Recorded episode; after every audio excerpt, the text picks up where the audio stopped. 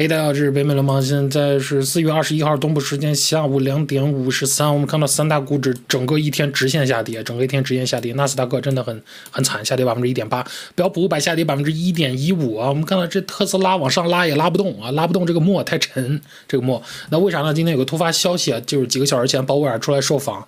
呃，虽然我在里面没有看到惊吓吧，但是市场真的很 down，市场市场的小心脏受不了这个东西啊。那我们看到多方多这个走势啊，多方也没什么劲儿，也拉不上来啊，多多方完全是被这个空方绑着手，绑在背后一顿揍啊。那他他这个受访说说出说出了什么呢？那鲍威尔就是相当于他受访里。呃，出来说了一下他这个降降低通胀的决心啊，他代表当然就是美国央行啊，这个美联储。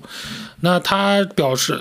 那他在这个国际呃货币贸易组织 IMF 的小组成员中啊，讨论会中他表示，他说，在我看来，加加快加息步伐是合适的。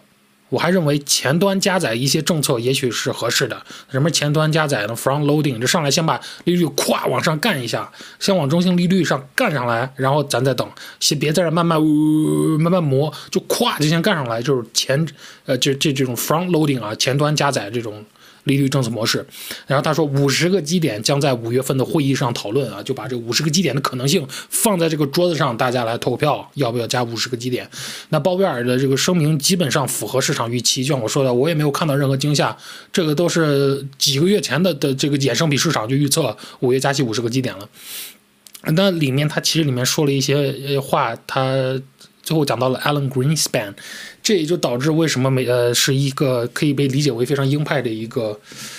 言论啊。那咱们继续讲啊，呃，这个是符合市场预期的，然后即美联储不会像以往那样加息二十五个基点往上慢慢磨啊，而是采取更加快的这个行动来控制四十年以来美国最高的通胀。然后在三月份的这个会议上。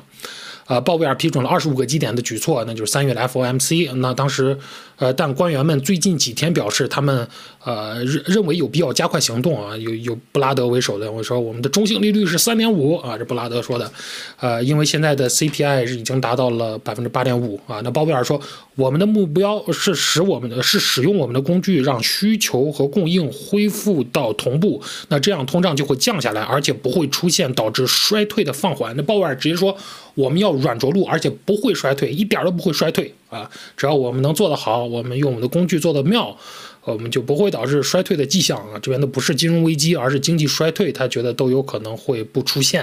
那他说，我认为你不会听到美联储的任何人说这将是直截了当或容易的。说，哎，我们想软着陆，但是挺难啊。呃，这将是非常具有挑战性的。他说，我们将用最大的努力实现这一目标，但能不能实现不好说。就像我们之前说的，通胀是暂时的，美联储去年这么说，但通胀不是啊。呃，现在就是美联储的信誉度比较低，他就是说。我说是暂时的，他又不是暂时的。我现在说软着陆，那我们能不能适应？他未来就不能软着陆？因为现最后发现事实出现的和他们嘴炮打的有点不一样啊，就是这个信心市场对，嗯，这个世界上最强大、最有影响力的央行的这个信心是一个极度的下降。啊，急剧下调。然后他说，恢复价格稳定是绝对必要的啊，没有价格稳定，经济无法运转啊。我非常同意，没有价格稳定就没有经济啊，是是真真的是这回事然后他说，直到几个月前啊，鲍威尔和美美联储官员还坚称通胀是暂时的啊，但是随着供应链阻塞和对商品的过度需求，呃，与这个通胀，呃，这这这。对他认为通胀将会将将会消退，但是鲍威尔认为这些预测令人失望啊，这些预期令人失望。鲍威尔不得不改变方向，就是说，我们的预期是本来是暂时的，我们这供应链慢慢就会好，港口就会好起来，然后人们对这个我商品和服务的过度需求会冷却，然后会然后呃会消退。给我们画了一个非常漂亮的大饼，给我们画了一个非常漂亮的画儿一幅油画。但是最后发现事实演变和他说的完全不一样啊，通胀不是暂时的。啊，呃，那当然，他们也没有预计到会有这个战争啊，战争也是让通胀。变得更不暂时啊，那通胀峰值可能是在三月，就是咱们刚发的这个 CPI 八点五，他说这个八点五的 CPI 很有可能就是通胀的峰值了，但是我们不知道，所以我们不指望它啊，是鲍威尔说的，我们不知道，我们猜测可能是峰值，但我们不确定，我们就不能，我们不能 assume 它是峰值，就认为它是峰值，我们要真正知道它是峰值，所以我们不指望它就是峰值，就这意思。然后他说我们真的会加息，并且迅速达到中性的中性利率的水平，如果我们达到那里后，证明是合适。的，我们还会加息到紧缩的水平啊，就是到中性利率以上。假如我们我们先干到中性利率，然后发现这通胀嗯，离百分之二的长期目标还有点远的话，我们就要更使劲儿往上加啊啊，好硬啊啊！那鲍威尔指出，呃，除了恶性通胀吧，除了恶性通货膨胀以外，美国经济非常强劲。这这这这，除了恶性通货膨胀之外，美国经济非常强劲。这这是个病句啊？为啥呢？因为前后矛盾啊。他说：“我的矛可以打穿所有的盾，我的盾可以防御住所有的矛，这是不可能实现的事儿。你当一个经济有恶性通货膨胀的时候，在经济整体来看就没那么强劲了啊，没那么强劲。它其实可以，它其实的意思就是说，我们现在劳动力市场过热，啊，我们劳动力市场非常的热啊，这个还可以。但是你说美国经济非常强劲，我不同意啊。那他说，呃，他将劳动力市场描述为从历史上看非常紧张啊，就是跟以前比，我们劳动力市场非常热啊。”好吧，那当呃，他说当呃当呃当天早些时候，他提到了前美联储主席 Paul Volcker，Paul Volcker 啊，保保罗沃尔克在七零年代末和八零年代初通过一系列最终导致经济衰退的加息来控制住了通胀啊。鲍威尔说，Paul Volcker 他知道。啊，为了抑制住通货膨胀和治愈经济，他必须坚持到底。那当时 Paul Volcker 那个七零八零年代的时候，把美国的利率提高到近百分之二十。那所以我觉得市场没法没法消化的就是他这句话啊。那因为前面说的话都是大家已经知道的话，一遍一遍在说的话，而且各个地方联储每天都是在出来打嘴炮。那这边这个频道也是在及时更新，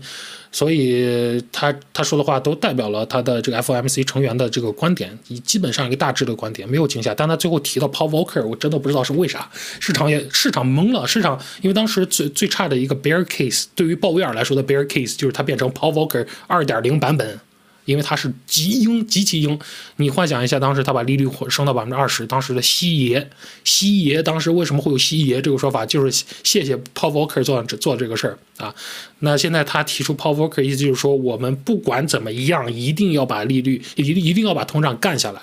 啊。因为他提到了 Paul Volcker，Paul Volcker，他知道，他如果想要去抑制美国的通货膨胀。治愈经济，他就必须坚持到底啊！坚持什么到底？坚持一个鹰派美联储姿态或者政策到底啊！这就告诉我们，继续重申鲍威尔现在对这个的的的这个对对这个抑制通胀的这个决心。这就让我们幻想到什么？就假如说这加息加息加息，然后缩表缩表缩表，对吧？长长短线利率向上向上向上的过程中，我们出现了经济衰退啊！这个时候我们出现了经济衰退，但是呢，通胀还是远远高于百分之二的长期目标。咱们假如说通胀是百分之六、百分之五，这个时候鲍威尔要做选择了：我是要继续放水救市，但是别忘了通胀还在百分之五，我只要放水救市，还是说不救市，继续鹰派，呃，就让破罐子破摔，砸掉它。啊，让它翻车，经济也翻车，股市也翻车，don't give a，don't don't care。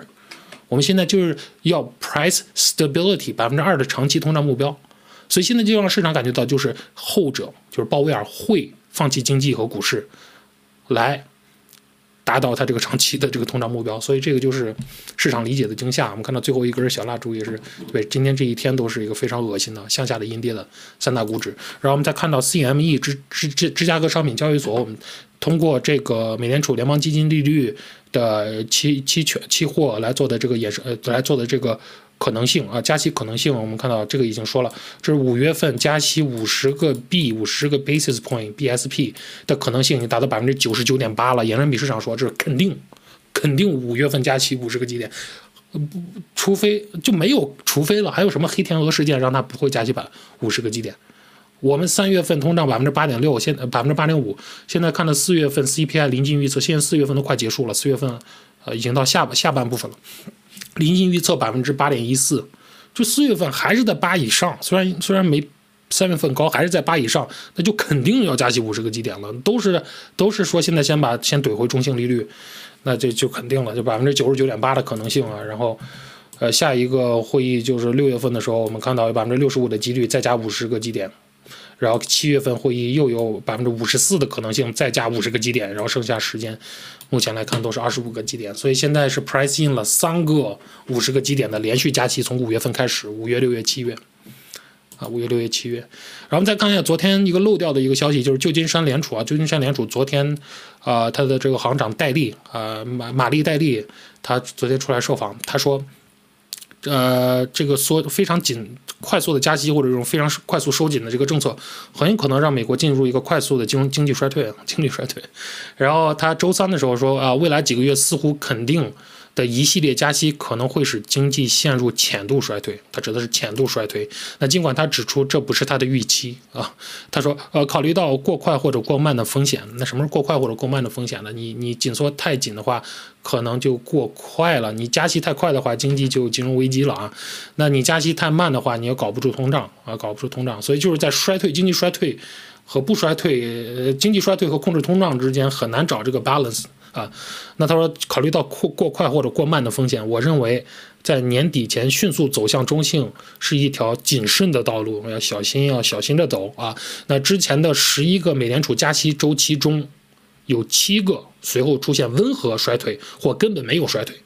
啊，所以。基本上是平稳着陆啊，我认为这个几率还是较大的啊。如果用七除以十一的话，他这样说法几率是较大。所以他 assume 了什么？assume 了温和衰退不是衰退。他如果按他这个算法，就是说温和衰退属于软着陆。如果我们把温和衰退也属于软着陆，那就是呃。十一分之七的可能性，我们会软着陆啊。那后来被问及他是否呃认为温和衰退相当于软着陆或者可接受的结果时，戴理表示，他的前景是经济放缓至看起来低于趋势增长，但不会陷入负数区域，但有可能会跌破负数区区域。就是说，经济衰退就是说你 GDP 成长不是有上上向上有一个趋势嘛？它可能 A 比趋势缓一点，但还是向上的，当然向上的，但有可能。呃，但不会说持续进入一个负数 GDP，GDP 缩水的一个区域，那就是一个长期的，呃，金融衰退，甚至最后走到这个经济危机嘛。但他认为这个 GDP 可能会有一个向下一个 dip，一个 shock 啊，一个快速突破到负面，也许有一个季度，有一个季度它它跌到零以下。然后又快速回来，所以他说这是可能的。那这就是一个短型的一个衰退啊，一个温和的衰退。那他说这可能意味着一场浅度衰退啊，不像那些与零八年次贷危机啊或者金融危机啊或者呃一九七零年代末和八零年代初的滞胀时期相关的衰退啊，就不会衰那么猛，不会那种大幅度经济经济危机，但有可能会一个温和的衰退啊。那他说衰退是一个词，但他描述了一系列结果啊。然后他说，这个 GDP 的缩水可能小于一啊，可能这个向下的 GDP 的一个 dip，一个 shock，可能是小于呃百分之一的，百分之一的，比零小于百分之一的，然后迅速上来啊，所以这个这种不 persistent 的这种 GDP 的缩水，或者不是一个持续的 GDP 的缩水，我们不能叫它一个经济危机，我们叫呃不持续的，我们只能叫它一个温和的经济衰退。那这与经济危机和沃尔克通货膨胀紧缩时期的情况截然不同啊，他这么说的。然后戴笠表示，他不希望美联储过快踩刹车，过快踩刹车。那其实他也不是一个，他也不是个鸽子，他是一个中中立、neutral、neutral 的一个人，但他不希望过快踩刹车，因为这可能危及大流行时期的复苏啊。他说，他说我们呃，如果我们通过有条不紊的取消宽松政策，呃，并定期评估还需要多少来放松刹车，我们就有很好的机会顺利度过。他想是二十五个基点慢慢往上磨啊，呃，并呃，并使经济滑向长期可持续的道路啊。说的挺哥，说的挺哥，但是啊，就是他首先给我们一个 picture，告诉我们我们要做好这个经济金融衰退的这个准备，经济衰退的一个准备。但经济衰退并不一定代表金融危机，并不一定会 lead 到一个金融危机，我们还有可能衰退完就立马回来啊。呃，但是呢，他还是不喜欢刹车，他喜欢二十五个基点向上磨，慢慢往上走，走边走边看，他不喜欢 front loading，不喜欢这个。前置啊，先先干到中性利率，他不是这么喜欢。但问题是，他今年没有投票权，所以你说了啥都没用啊，这是最大的问题啊。只是给我们他的一个观点啊，毕竟他能参加这些美联储的活动，但就是没有投票权。对政策对政策变动来说，好，这是北美联邦，感谢收看。